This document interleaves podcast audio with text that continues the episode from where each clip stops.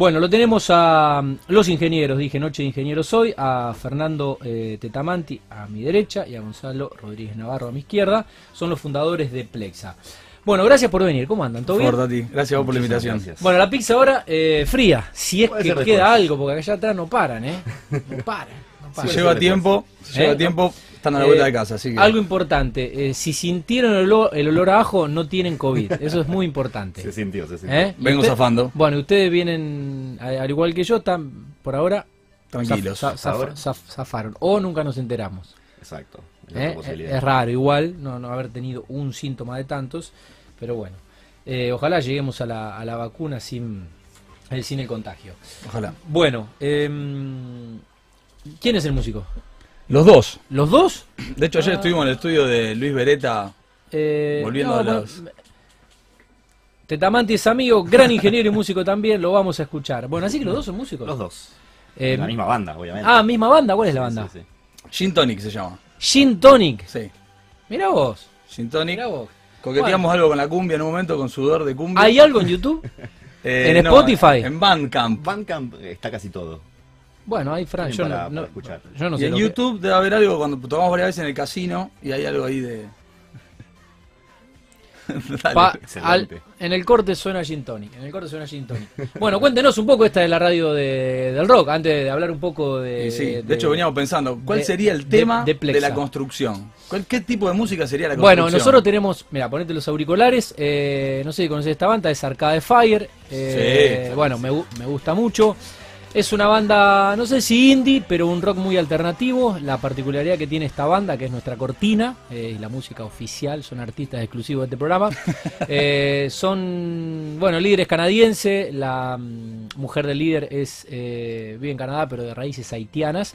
Y bueno, hacen eh, una puesta en escena muy Alucinante. muy, muy, muy particular, muy llamativa, es porque todos son multiinstrumentistas, Ujú. más allá de que hay un líder que es el que compone y que toca la guitarra eh, y, que, y que canta. Después, eh, todos los músicos en escena, que deben ser 10 o más, eh, todos saben tocar todos los instrumentos, todos hacen coros y mm, el día que, lo, que, que los vi en un, en un Lollapalooza, eh, van cambiando de instrumento dentro del mismo tema. Son temas largos y, y van pasando de teclados a, a guitarra, viento, percusión. Y la verdad que, bueno, ahora no sé qué pasa. Hace son cinco años, hace cinco años que no sacan un disco. No sé qué estarán haciendo, vi- por dónde andarán. Yo los vi hace dos años en Berlín Mirá, y bueno, no sé si te- lo que cuenta él te suena conocido, pero inspiró un poco lo de Gin Tonic, hacemos eso también. ajá. Eh, A otro nivel, ¿no? sí, obviamente, Sí. incomparable, pero también pasamos de la batería al teclado, a la guitarra a cantar, Mirá del vos. bajo. Mira vos. A la Bueno, eh, ¿cu- ¿cuántos años tiene Gin Tonic ya? Y ocho. ¿Ocho sí, años? ¿eh? Ah, bueno, ya Desde tienen- que tienen- empezamos ahí en una, tienen una un- habitación de una casa. Banda de garage, la Bien, típica. ustedes dos y quién más. ¿Quién, quién está faltando? El Tony, el Orco, Colmer. ¿Cuán- Seba. ¿Cuántos Seba. son? Somos El seis negro. normalmente y el negro Ríos que cada tanto va, viene, uno más, que Bien. es un superdotado de la música también. Mirá vos. Entonces cada tanto podemos acceder a su... Bien. ¿Y eh, cuántos discos han, han tenido la suerte ya? ¿O, han sacado, y han sacado Twice singles? is Good, dos. ¿Dos discos tienen? El segundo lo grabamos en Buenos Aires, de la mano de un amigo también que vive allá, que labura con Dios Salve. Y bueno, nos invitó un fin de semana a grabar allá. Mirá vos que qué bueno. Eh, rodaje ¿cu- muy cu- lindo. cuán- ¿Cuándo sacaron los discos? ¿En qué años más o menos? Ni me acuerdo. No, Y están, están más o menos como Arcade Fire, hace Creo 5 que años el no sí, sacaron Sí, años. oxidados, oxidados. Pero bueno, como te digo, o sea, rock siempre, la base, siempre Sí. nuestro, nuestro caballito. Sí. Pero hemos coqueteado con la cumbia en algún Ajá, momento. mirá, bueno. Para eventos o para Bueno, si lo, si lo hizo Andrés Calamaro. ¿Eh? Andrés Calamaro en algún momento. Un casamiento, una fiesta como para moverse un poco. Obviamente. Bueno, felicitaciones. Después, en, después, después de la, de la primera tanda, de la segunda tanda, vamos a volver con, con un tema de los gin tónicos. Vamos a ver qué aparece. Bueno, ¿les gusta el gin tonic o Sí, sí, Y bien inspirado por ahí. eh? bien inspirado por ahí? Bueno, un trago que está de moda. ¿eh? Sí. Eh, Igual ustedes fueron medio vanguardistas porque le pusieron el nombre a la banda Hace ocho. Y- cua- cuando todavía el gin tonic no era el trago de todos los que salen a tomar Un algo. poco discípulo de Pepe Quinteros ahí en allá en Pacotío, en el centro, Ajá. de chicos, gente Sí. de centro y bueno, Bien. nos enseñó un par de cosas a tiempo, creo. Bien. Eh, ¿Y son músicos aficionados o alguno de todos es músico, además de ser ingeniero como ustedes? Eh, hay otro ingeniero, Sí, no, músico, músico que se dedica a la música, Profesional ninguno. no. Ok. Todos por afición, por gusto Sí, y por obviamente hobby. con distintas habilidades en función de... Con distintas habilidades. Claro. Bueno, ustedes que me, me dijeron que, que cuál es, bueno, van, Rotando, yo empecé tocando la batería. Cuando se fue Bruno que cantaba, pasé a cantar. Yo siempre toqué la guitarra como instrumento tipo Sí. principal. Y los últimos dos años estaba con las teclas. mirá vos qué bueno. Variación. Para Es jugar un poco, aprender un sí, poquito algo totalmente, nuevo. Totalmente. Bueno, eh, vamos a vamos vamos a lo nuestro. Eh, Plexa, ¿cómo surgió Plexa? Plexa, ¿cómo surge Plexa? Muy bien. Bueno, ambos ingenieros, eso ya Sí. lo sabíamos. Se- bueno, se conocen es- de la- Esto no es casualidad, ¿no? Buena bocha. Se, se- se la, se la quemaron, se la Se quemó, quemaron, se quemó. se la quemaron pensa- pen- pensando. Pero bueno, nada, nos conocemos desde la Facu, eh, hace muchos años ya. eh, obviamente por una cuestión de afinidad, de amistad, pero aparte también como que de alguna manera eh, compartíamos ciertas inquietudes, digamos, y, Sí. y cuestiones o, o cosas vinculadas a la construcción en sí, pero que nos Sí. resultaban muy en común, digamos, planteos o cuestiones que, que nos interesaba por ahí indagar y demás. Siempre todo lo que tenía estaba vinculado por ahí a, a- a mejorar los procesos, viste, a, a cuestiones vinculadas a- al funcionamiento de todo el aparato de la construcción y demás. Sí, Pero como que quedó ahí, digamos, en la época de la facultad, cada uno después siguió su camino, su Sí. carrera profesional arrancó, digamos, cada uno arrancó por su, por Sí. su lado. Y bueno, la realidad es que nos encontramos siempre con los mismos problemas, digamos. Ajá. Algo que, que viene pasando en la construcción, que no es algo que decimos nosotros, digamos, es algo que, que se sabe que es así, digamos, los problemas que hay habitualmente, por lo menos en nuestro país, son harto conocidos. El tema, viste, de, la- de los incumplimientos, de- del tema de que la incertidumbre siempre es algo que está ahí eh, primando sobre todo lo demás, eh, es muy difícil controlar a los proveedores, o sea, muchas cuestiones que se dan que, que obviamente van en contra de todo eso que nosotros buscábamos.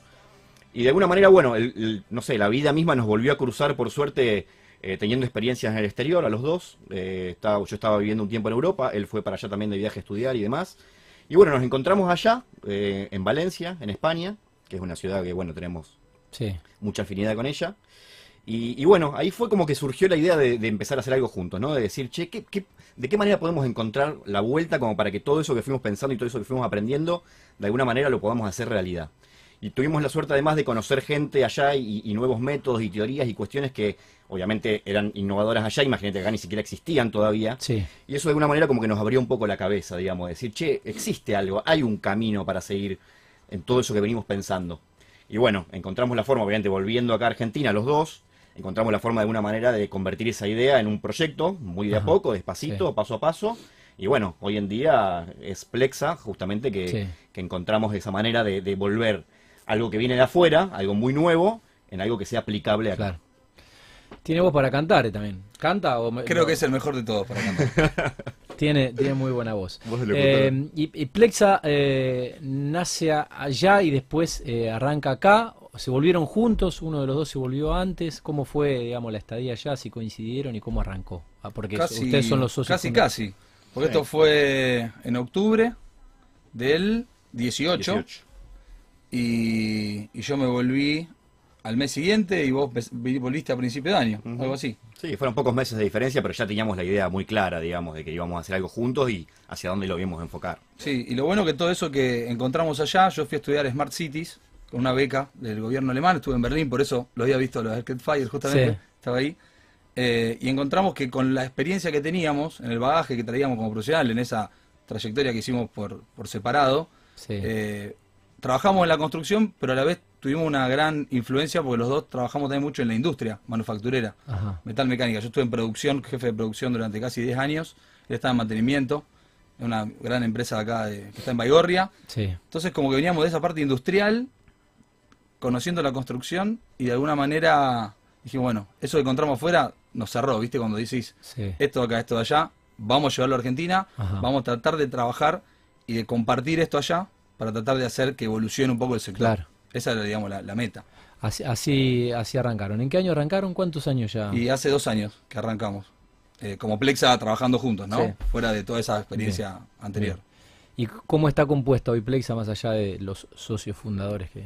Plexa tiene, de alguna manera, eh, no es una empresa convencional, digamos, o sea, se trata más bien de una plataforma que, que de alguna manera nuclea a distintos profesionales, obviamente en función del requerimiento del cliente. Ajá. O sea, obviamente la construcción sabemos que tiene muchísimas ramas. Sí. Entonces, en función de Del eso. proyecto. claro, en función del proyecto y del requerimiento justamente que, que necesita esa persona, es que se busca a los profesionales que pueden participar de eso, obviamente en función de su conocimiento también. Sí. Entonces lo bueno de eso obviamente es que nos permite ser una empresa muy flexible, digamos, porque no tenemos, digamos, una estructura de empresa Fija. convencional fija, que obviamente Sí. eso implica tener muchísimos gastos y Sí, burocracias y cuestiones que obviamente también se traducen al precio del cliente. Totalmente. Y había- además también tiene la venta- la ventaja, digamos, de justamente, o sea, por poder trabajar por proyectos, por proyectos individuales, Ajá. es como que no podés, no generás relaciones de dependencia con las empresas con las que trabajás, obviamente también reduciendo gastos en ese sentido.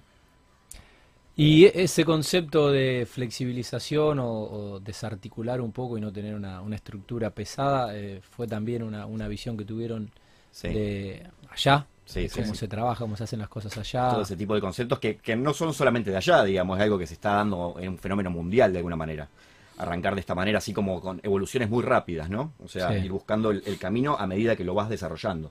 Pero el concepto de, de startup, básicamente. Claro. Que no es solamente aplicable a industrias tecnológicas o de desarrollo de software. Claro. De hecho, estamos practicando también ahora, y ya llevamos dos, o tres, dos proyectos, el tema de usar eh, metodologías ágiles como Scrum, que es la que usan para desarrollar software.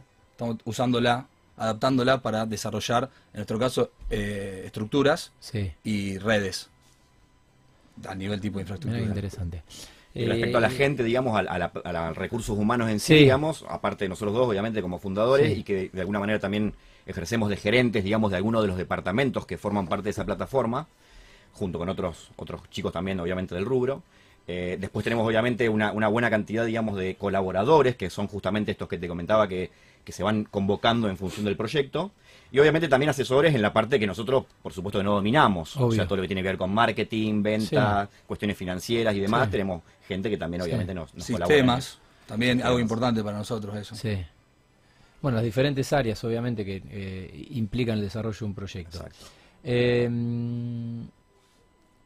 ¿Qué servicios ofrecen y qué tecnología aplican? ¿Qué es lo que... Bueno, yo justo te hablaba de sistemas. Eh, vamos a empezar por esa parte, tecnologías. Eh, esto de ser una startup, eh, nacimos pensando en la idea también, además de tener estructura organizativa flexible, de trabajar en forma remota, todos online.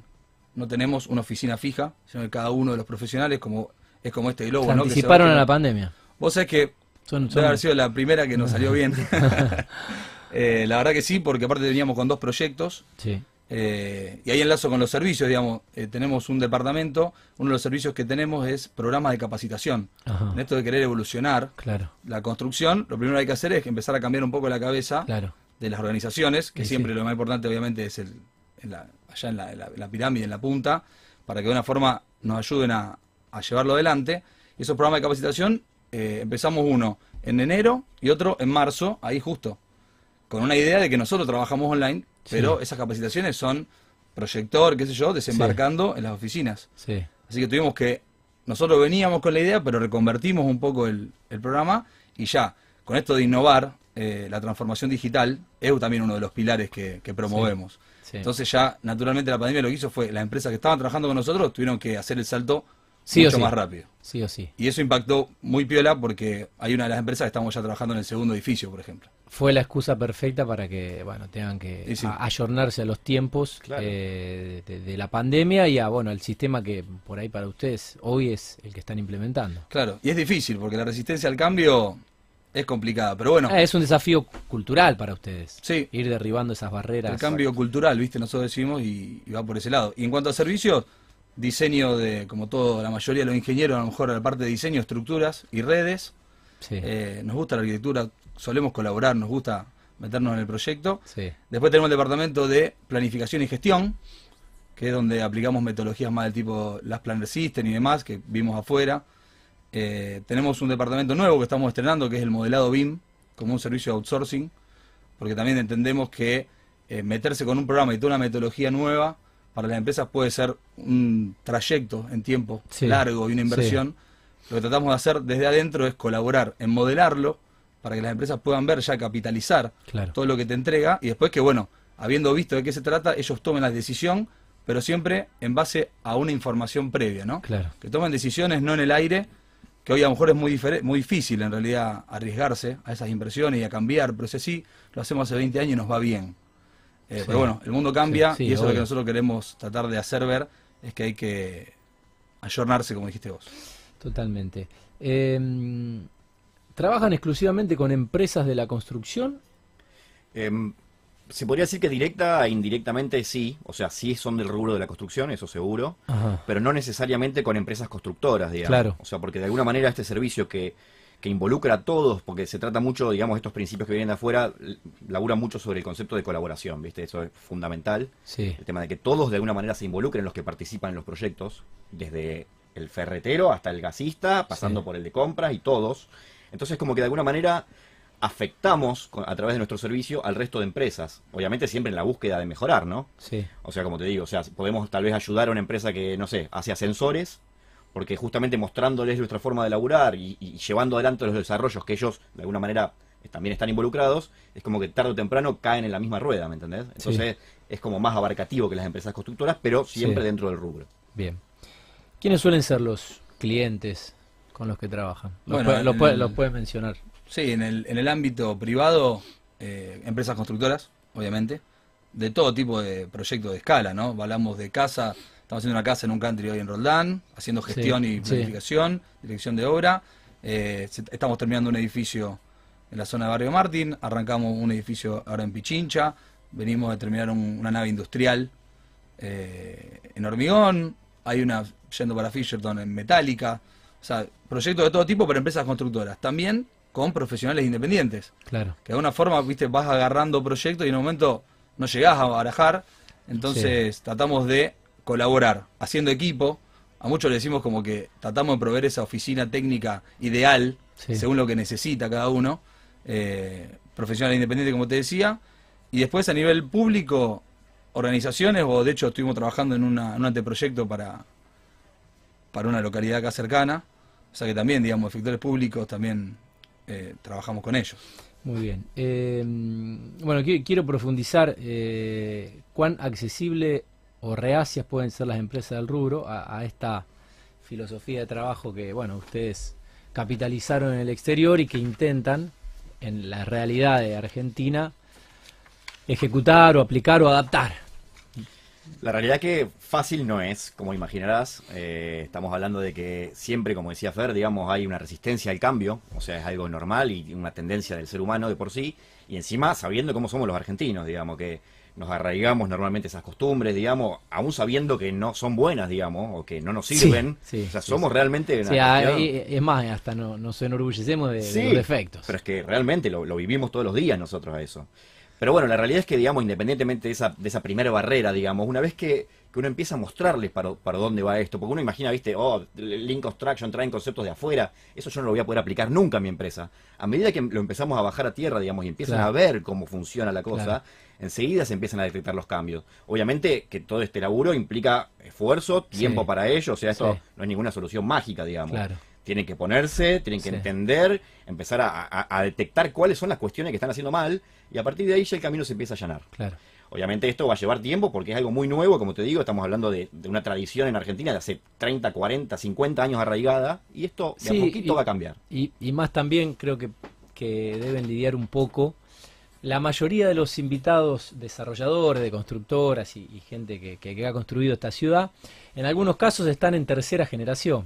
Eh, la mayoría es italianos, eh, otros no italianos, pero sí también europeos. Claro. Eh, y bueno, cuando hay tres generaciones en una empresa, a veces ¿Cómo es, es complicado, es complicado la tercera generación cambiar un poco la cabeza de, de la primera cabeza, que bueno, si tiene 30 años en el mercado, 50 Claro. años de trayectoria, ¿por qué cambiar algo que les permitió el éxito o llegar Claro. o, o hacer toda esa historia? Lo que Sí, pasa sí. es que el mundo cambia. Ah, bueno. Entonces, si no te acomodas... No, y el, el mundo cambia y el mundo cambia más rápido eh, porque el paradigma del avance se ha multiplicado expo- eh, exponencialmente y por lo que y porque lo que antes se avanzaba en 100 años después se avanzó en 10 y lo que mm, eh, se avanzaba en 10 años hace 50 años ahora a lo mejor se consigue en un año Claro. y bueno y, y se va acelerando y se va fagocitando todo es como eh, todo muy muy cambiante digo desde la tecnología no desde la tecnología aplicada a diferentes ciencias no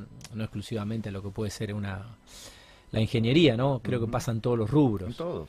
sí, sí. yo Sí, lo, sí, sí. Lo, lo- lo vivo o sea en, en- en la comunicación este programa eh, si ustedes tienen un amigo en Hawái que no sé ni qué hora es eh, los puede estar viendo en vivo por el streaming, eh, porque esta es la única radio Rosario que tiene streaming de video, Claro. con un tipo que hizo vanguardia en Argentina, eh, con los medios, que fue Pergolini, y que, que bueno, que, que- que se adelantó, eh, obviamente. Pero bueno, es, es un poco, bueno, al menos en el área de la comunicación hay una especie de, de revolución, ni que hablar con la aparición de las redes sociales. Sí. Eh, y, Bueno, y, la, y la conectividad, la conectividad que te permite hoy este aparatito que eh, Sí, es está todo ahí. Sí, que, que es fantástico eh, Peligroso también. y que es, es un poco eh, tu secuestrador, que te tiene un poco de, de rehén y hasta te, te- te esclaviza. Eh, pero bueno, no queda otra que, que subirse a- al vértigo, a la vorágine de- del cambio. Sí, eso le pasa, vos decías de las unas eh, segunda o tercera generación, Sí. haciendo tipo memoria de alguna gente con la que laburamos, y esa justamente esa segunda generación, estoy haciendo memoria, son de, empresas de 40 y 50 años de trayectoria, padres y abuelos, Sí, eh, que vieron que necesitaban cambiar. Y ahí es donde estamos laburando, justamente. Claro. A lo mejor ellos no tenían la iniciativa de decir qué o cómo, pero sabían que algo tenían que hacer para poder mantener ese legado. Entonces, bueno, confiaron en nosotros para que, para que hoy estemos trabajando juntos y empecemos un proyecto dentro de poco juntos también. Sí, y lo que supongo que puede llegar a ser una buena herramienta también es, una vez que eh, trabajé con, con vos eh, y obtuve los resultados, convencerlo a él con los resultados, eh, para que quizás él no tenga que eh, esperar los resultados para convencerse. Claro, exacto. De hecho, tenemos un, un embajador que le decimos. en Ah, Joda, ¿sí? a Fede, sí. Y sí, y sí, porque es eh, como as- aceptar que la experiencia ajena fue Sí, eh, fue positiva, claro. eh, que es conveniente y que, y que vale la pena el cambio. Sí, sí. No obstante, nosotros siempre, cualquier trabajo que hacemos desde el diseño o desde el programa este de capacitación, siempre empezamos con un relevamiento para poder conseguir un diagnóstico. De dónde está parada la empresa o dónde está parado el profesional o el dueño, que muchas veces hablamos de, de loteo y demás, dueños que o inversores, desarrolladores, que no tienen la capacidad técnica de interpretar un montón de cosas, y ahí estamos nosotros para asistirlos. Hacemos como un diagnóstico de dónde están parados. Claro. Eh, y a partir de ahí, bueno, podemos enganchar. No siempre el cliente eh, necesita lo que te pide. No siempre necesita lo que te pide. Y no, Está bueno identificarlo para poder y- lograr. Y a veces tampoco debe estar bueno, eh, ustedes seguramente lo harán con, concienzudamente y, y- y estudiando y todo, pero a veces eh, por ahí para ciertas personas es chocante la, la- la crítica o, recibir una devolución de, mirá, vos debieras cambiar esto o a nuestro entender. Siempre eh, de ese por lugar. en, en- en buenos términos. eh, Sí, eh, pero bueno, uno propone modificaciones, cambios, alteraciones que por ahí a esa persona le mueven un poco el eje de la... eh, Sin duda. Sí, por eso saber entender y convivir un poco con ellos. Claro. Eh, por eso los talleres y demás que hacemos, Sí. está bueno para poder ofrecerle lo que entendemos que está necesitando dentro del marco en que se mueve. Claro. No hay una solución para todos igual. Es que bueno, supongo, también pongo, de la misma forma me pongo en, en el lugar de ustedes, me pongo en, en el lugar de, de un posible cliente. Uno no, a veces no, quizás sabe que necesita un cambio o se, se impone por, por situación, pero no sabe cómo debieran ser esos cambios o a dónde tendría que cambiar. Eh, y bueno, ahí donde creo que es fundamental el rol de, de ustedes. Uno no, uno es, es, es difícil que mm, sin saberlo pueda decir es por acá o vamos a dar un giro. Ahí donde me parece que aparece Claro. la, la sapiencia y la experiencia del, del- Porque aparte del- de eso, o sea, aunque hayan detectado dónde está el problema, o sea, Sí. por más que sepan exactamente dónde, che, el Sí, problema ahí tengo en compras, Están lejos de tener la ecuación ¿dónde de la solución. Exacto, ese es el, el- el gran problema además. Entonces, es como que es necesario todo el paquete de alguna manera. Totalmente. ¿Cómo, ¿Cómo se presupuesta un servicio? ¿Cómo alguien que se interesa en, en Plexa puede, eh, bueno, obviamente obtener y evaluar eh, un, un presupuesto de ustedes? Bueno, casi que lo mencionábamos recién, ¿no? Hay como una entrevista inicial, cada empresa es un mundo, las Sí. necesidades son diferentes para todos, aunque estemos todos dentro de un, de un sector, un rubro, y en un lugar como Rosario que hay mucha actividad, pero sigue siendo una escala manejable que prácticamente creo que nos conocemos todos. Hoy estuvimos repasando algunos que te visitaron en el programa Sí. y nos conocíamos. Sí, Eh, entonces, presupuestar así como directamente, nosotros tenemos una metodología, ¿no? Para Sí. hacerlo. Pero después de estos tipos de diagnóstico relevamiento que hacemos, entender tanto la empresa, como para hacer los cursos de esto y programa de capacitación, como el proyecto que necesitan hacer, con los tiempos, los plazos de obra que requieren y las inversiones que van asociadas a eso. No, no trabajamos solamente en el diseño de una estructura, Claro. como que pas- me pasás la arquitectura y bueno, te, hago la- te pongo las columnas donde creo que va mejor. Sino que tratamos de ir un poquito más allá y entender cuál es, eh, ya te digo, financieramente, ¿no? Cuál va a ser la inversión Sí. y en base a eso armarlo y con el tiempo también. No es lo mismo hacer una estructura de hormigón con una estructura de acero, financieramente y a nivel de tiempo del Sí. proyecto, ¿no? Sí. Entonces tratamos de involucrarnos a ese nivel y bueno, tratar de, de poner a tierra, como decía Gonza, todo lo otro que traemos, aunque estemos trabajando en ese en eso enfocado. Bueno, me, me mencionaste dos, eh, dos, dos materiales. ¿Cómo, cómo están eh, lidiando el desabastecimiento y bueno, y la... No, no, Complicado. no hay acero, no hay hierro. No comments. No, no, no hay arena, no hay madera, no... No, no hay aluminio tampoco. Sí, Hoy muy, justo- muy complicado. Muy complicado porque la realidad es que por más anticipación que vos le puedas poner, o sea, obviamente uno de los principales focos. Y tampoco que- te puedes toquear tres años. Y no. No.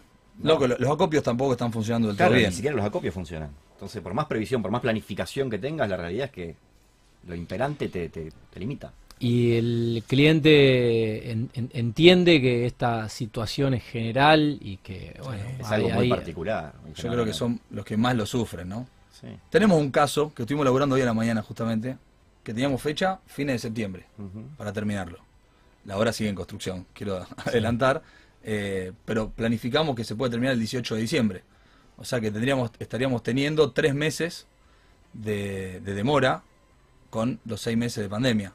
O sea que de alguna forma se puede, por lo menos. Hay que ver que dentro de dos semanas, ¿Qué, qué obra es? una que está a la vuelta del poli, ¿Pero qué, qué obra es? un edificio de 10 edificio. pisos. Ah, un edificio. Un Sí, edificio. un edificio de 10 Un pisos edificio. con 5 o 6 cocheras. Bueno, si alguien empezaba a pasar la fiesta ahí, tienen una semanita Sí, no quiere decir que lo entreguen, pero que la obra se termine. Estamos apuntando a eso. Eh, sí, bueno, todo, todo un tema. Hoy estaba con, con el amigo Gustavo Ferreri que está, está esperando, de la gente, eh, amigo de Placar. Está esperando un auto. eh, no hay autos. Lo No hay- leí. No hay leí. autos. No hay autos. Una cosa increíble. Eh, eh, a- aún eh, licitando, bueno, eh, mucho. eh, no hay autos. Sí, sí, es esa. Se venden, pero no hay. Sí, sí, obvio, no Y van no- a dejar de venderlo. Y no se entregan. ¿Qué país? Eh, ¿Por cuánto tiempo una empresa eh, puede contratar eh, Plexa? Esto eh, no sé si estará supeditado a, mm, bueno, a la magnitud del proyecto. Sí, en realidad, como que correspondería tal vez hacer una distinción, digamos, lo que son proyectos netamente particulares, digamos Sí. así, obviamente dependen del proyecto, o sea, de la envergadura, de, de- de los plazos establecidos por el cliente y demás. Pero aparte, esto de que les comentaba Fer de, de esta, de esta cuestión de la formación, digamos, de ese, de ese departamento que tenemos dedicado justamente a, a intentar mostrarles todos estos conceptos y todas estas cuestiones a las empresas, normalmente lo ofrecemos y se llama proyec- proyecto piloto, es el nombre que tenemos, eh, eso tiene una duración de cuatro meses, en donde justamente lo que hacemos es, primero una etapa que, como comentaba él, de relevamiento, ¿no? Diagnóstico, a ver dónde está parada la empresa, qué es lo que necesita, dónde tiene por ahí más oportunidades de mejora. Y obviamente, una vez que se hizo eso, se le presentan todo este abanico de, herramientas, de, de conceptos, de por ahí flujos de procesos, cosas bien detalladas que por ahí les sirven y les empiezan a despertar y abrir la cabeza respecto a todas las cuestiones que se pueden mejorar. Y una vez que termine ese proyecto piloto en donde se muestran todas estas cuestiones, que dura cuatro meses, la idea es que después de eso, en función de las necesidades de esa empresa y con todo lo que aprendieron y todo lo que vieron, puedan establecer un plan de acción, digamos. Claro. Entonces, la idea es que nosotros podamos ayudarlos a la implementación de ese plan de acción, Claro. justamente donde detectaron esas debilidades. Eso puede ser obviamente semestral, anual Sí, o sí. el plazo que sea, Sí, digamos. Entonces, como que son dos cosas diferentes. Proyecto puntual y por otro lado esto de formación y- asistencia. Bien. Eh, ¿Cómo definirían esta filosofía aplicada al desarrollo constructivo? Para Bueno, a nivel sectorial, Lean Construction se llama. Es una filosofía, una. Lean es eh, Lane, Lean. se escribe Lane. Lean. Eh, Lean. eh, Lean. Exacto, exactamente. Viene de la industria automotriz. Nosotros en la industria. Viene de, De Toyota. la Cra- de- ah, de- había leído algo de la Chrysler. bueno. No, de Toyota viene de Japón. Sí, después, señor, en sí, realidad, señor, sí, señor. el Toyota System y después Estados Unidos de alguna forma le llama Lean y hay- no sé quién lo. Creo lo- que lo desde. Chrysler, eh, Chrysler, sí, eh, chuparon un poco esa filosofía. Claro, de ahí. Y nosotros, bueno, trabajando en John Deere, yo trabajando en BRAF, de alguna forma, es como que ahí empezamos a ver Lean Manufacturing, que es tipo como la, la principal, ¿no? La, la- la madre de Sí. toda esta filosofía, Ajá. que sectorialmente aparece como Lean Construction. Entonces ahí es donde aparecen también, junto con ello, un montón de metodologías específicas de Ajá. aplicación. Bien. Ahora, ¿qué es lo que busca esto? ¿Qué, qué persigue Lean Construction y lo que nosotros planteamos como profesionalización, como cambio cultural? Eliminar los desperdicios que están en el medio de la gestión productiva, ¿no? Hacer que la, la gestión sea cada vez más ajustada. Eh, esto de, nosotros mencionamos mucho y, y tratamos de hacer hincapié mucho en el diseño. No solamente en el diseño del, de- del- del dormitorio, de un desarrollo constructivo, sino en el diseño de cómo se va a hacer la obra.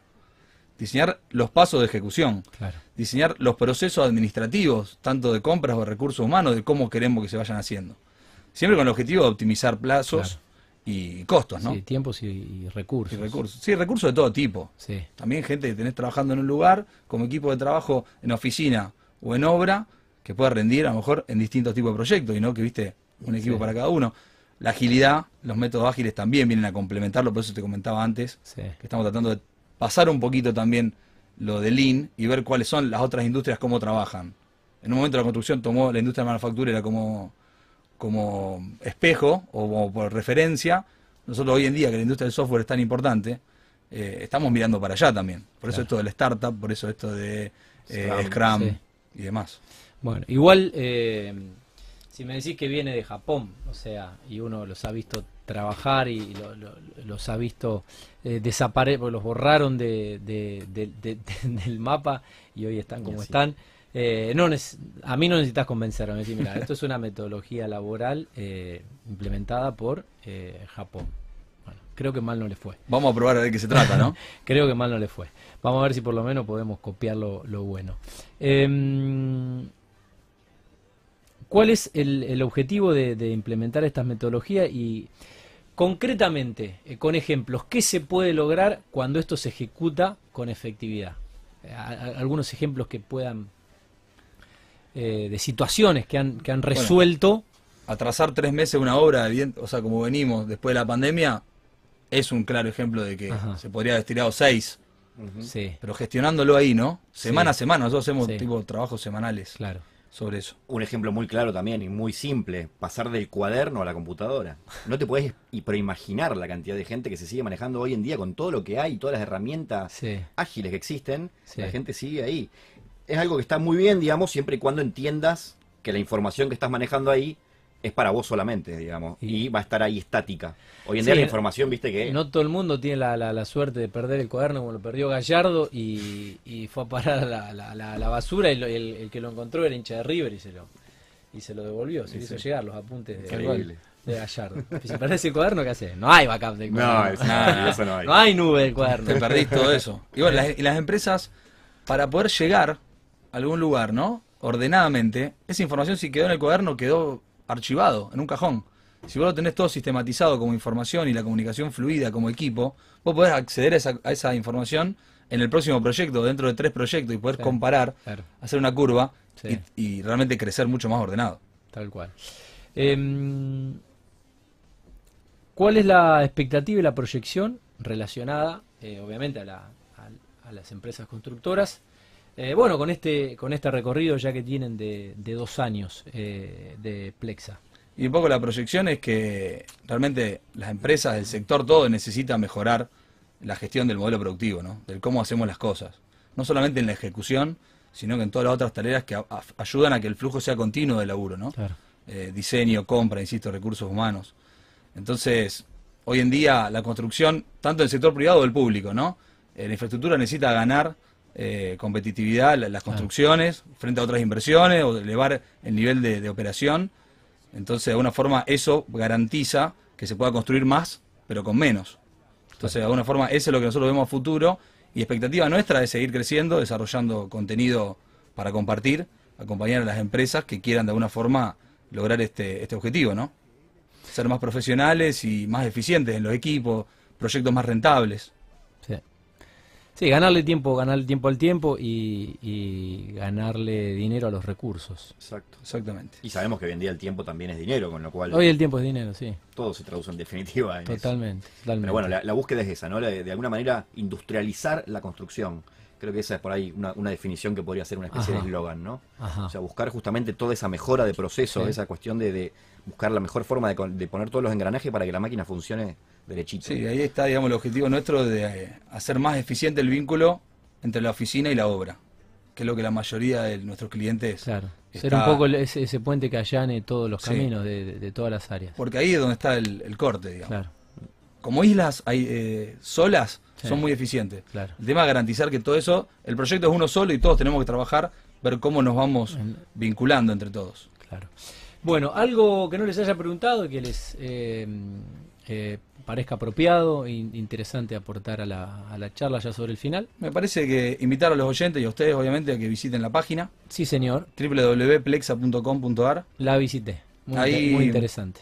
Bueno, me alegro. Ahí, bueno, se pueden descargar eh, el contenido de la planificación 3D, que es un método que desarrollamos nosotros en base a Lean Construction y Last Planner, pero con adaptación local, justamente. Es un método introductorio para empezar Bien. a, a- a transcurrir, digamos, en este camino. Eh, está el proyecto piloto, este que nosotros también eh, desembarcamos en empresas durante cuatro meses para hacer las capacitaciones. Está también ahí el material para que lo puedan descargar. Y en, la sector, en el sector del blog tenemos una encuesta, si quieren Ajá. también entrar, como es de autodiagnóstico, Ajá. para que sepan a lo mejor medio como un juego, pero también Sí. tiramos unos datos como para que puedan ubicarse a ver dónde están parados frente a esta, esta cuestión de profesionalización de las organizaciones. Bárbaro. Bueno, ¿qué, qué sería, no, no le voy a preguntar la expectativa de este año, quedan poco menos de dos meses, pero eh, ¿qué esperan? ¿Qué esperan para el futuro? Y hoy la, la verdad que hablar del futuro no se sabe si es eh, marzo, abril que aparezca la vacuna, eh, no se sabe si en diciembre vamos a poder estar compartiendo las fiestas en familia, pero bueno, hay que hacer una proyección de, de- de- de empresa, ¿no? Ujú. Eh, ¿Cómo miran un poco el horizonte de Plexa? Y la realidad es que la búsqueda siempre es crecer, o sea, por supuesto. eh, creo que tal vez hoy nuestro mayor desafío está justamente en la conformación de nuestro propio equipo. O sea, justamente todas estas tendencias y toda esta forma de pensar y demás, así como no la vemos en nuestros clientes, tampoco por ahí la detectamos demasiado en nuestros, en nuestros mismos colegas, digamos, con lo cual formar equipo también resulta un desafío. Pero bueno, la idea es de a poquito, digamos, ir avanzando paso a paso. Eh, obviamente el crecimiento de la empresa implica mayor cantidad de proyectos, de la envergadura que sean, y justamente mantener estos departamentos, digamos, o estas unidades que de alguna manera se puedan manejar de forma autónoma dentro de esta gran plataforma que es Plexa. Y bueno, obviamente el objetivo siempre es hacia adelante. Bien. Nos vamos a quedar acá a laburar, sí, pase y lo que hacer pase. que la industria realmente... Qué bueno. Tenemos nuestro objetivo y es Qué, ese. bu- qué- qué- qué bueno, eh, qué bueno lo que dicen y cómo lo dicen. Qué bueno lo que dicen y cómo lo dicen, porque la verdad que es un momento del país eh, difícil, porque veníamos de, la crisis del macrismo y, la pandemia que agravó un poco todo, pero qué bueno que gente joven, eh, profesionales, formados, capacitados, que laburaron y estudiaron afuera, eh, hablen con el sentimiento de pertenencia de- de- del país y de la ciudad y que, bueno, obviamente tengan por ahí la, fe, la expectativa y la ilusión de que puede funcionar o que tiene que funcionar y que van a hacerlo Vamos a intentar hacer lo posible. Bueno, eh, vamos a poner Gin Tonic antes de la última mm, antes de la última tanda, ¿eh? Ustedes me dicen qué es esto. Qué vergüenza, ¿Qué suena? Do- do- ¿Esto dónde lo grabaron? ¿Qué disco es? ¿Qué tema es? Esto es... eh, Ah, esto es Twice, Twice is Good. sí, el disco es Twice is Good. Esto lo hicimos en Buenos Aires. Eh, ¿cómo es? no me acuerdo el tema. Ese es Fer. Are you gonna be my girl? Girl. Este es Fer cantando. Se puso colorado. Se puso colorado. Así va. Take my hand and come to me because you look so fine and you really wanna make your mind. ¿Está el video? Porque la veo Jorge, la veo Jorge. No, no, este no hay. mind. De banco. Bueno, suena Gin Tonic en la Vorterix. ¿eh? Cerrando la nota con Llegamos. los chicos de Plexa. Llegaron. Llegaron. Está llamando, está llamando Mario. Atendelo, está llamando Pergolini. Eh, bueno, esto es Gin Tonic, la banda, entre otros, de Fernando Titamanti y de Gonzalo Rodríguez Navarro, ingenieros civiles, eh, fundadores de, de Plexa. Lo vamos a dejar para el final, nos vamos a ir con ellos. Eh, y después le pegamos la, la última tanda y después cierro. Bueno, gracias por venir. Saludo a los chicos de, de Río Ancho. Bueno, renovaremos la invitación, seguramente, y nos irán contando de, mm, el desarrollo eh, de, de Plexa. Esperemos que, lo, que digo siempre, ¿no? Si a los profesionales y a los em, empresarios que apuestan a la transformación de Rosario les va bien, eh, nos va bien a todos porque es la ciudad que, que queremos, la que queremos eh, disfrutar y en la que estamos criando a nuestros hijos. Así que bueno, chicos, que tengan el mejor 2020 posible, este año inolvidable para. Todos. Pero bueno, eh, dentro de las posibilidades y el, el contexto, eh, que puedan cerrar un, un gran año. Y bueno, felicitarlos, obviamente. Gracias, Muchísimas Tati. gracias.